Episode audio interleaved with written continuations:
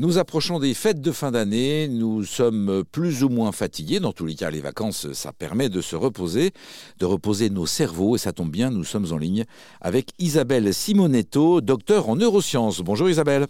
Bonjour.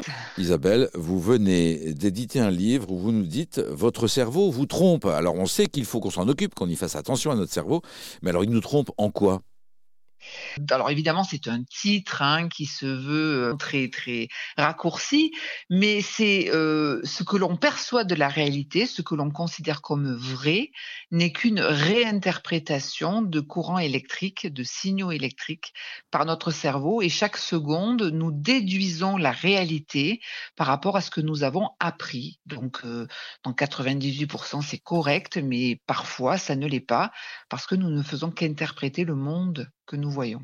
Alors cette interprétation, elle est souvent juste, mais des fois elle nous trompe bien, dites-vous. Des fois, on peut être, on peut être persuadé à 100% de quelque chose à tort. Exemple. Euh, vous êtes sûr à 100% d'avoir fermé la porte à clé de la maison et pourtant elle est ouverte. Vous êtes sûr à 100% que votre conjoint vous a dit telle chose et la personne vous dit Ah, mais non, je ne t'ai jamais dit ça. À cet exemple-là, je me sens plus concerné, effectivement. Voilà. Euh, alors, ça s'explique comment et que peut-on faire pour éviter ça? Est-ce qu'il est possible d'ailleurs de l'éviter? Alors, ça s'explique de, différentes manières. En fait, chaque, erreur que va produire notre cerveau est liée à une propriété du cerveau. Alors, la première propriété du cerveau, c'est que déjà, je ne perçois que ce que j'ai appris à percevoir. Et l'exemple que je donne un peu emblématique, c'est l'exemple du braille. L'écriture en braille, quand vous passez vos doigts dessus, vous sentez que c'est rugueux.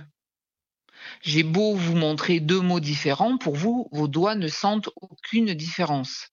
Pourtant, la personne qui sait lire le braille va peut-être lire un roman extraordinaire. Cette personne qui sait lire le braille, elle n'a pas des doigts plus performants que les vôtres. On lui a pas des, greffé des super doigts. Par contre, elle n'a pas le même cerveau, c'est-à-dire que son, son cerveau peut décoder des informations que le mien ne peut pas décoder. Donc en fait, la mémoire et notre décodeur.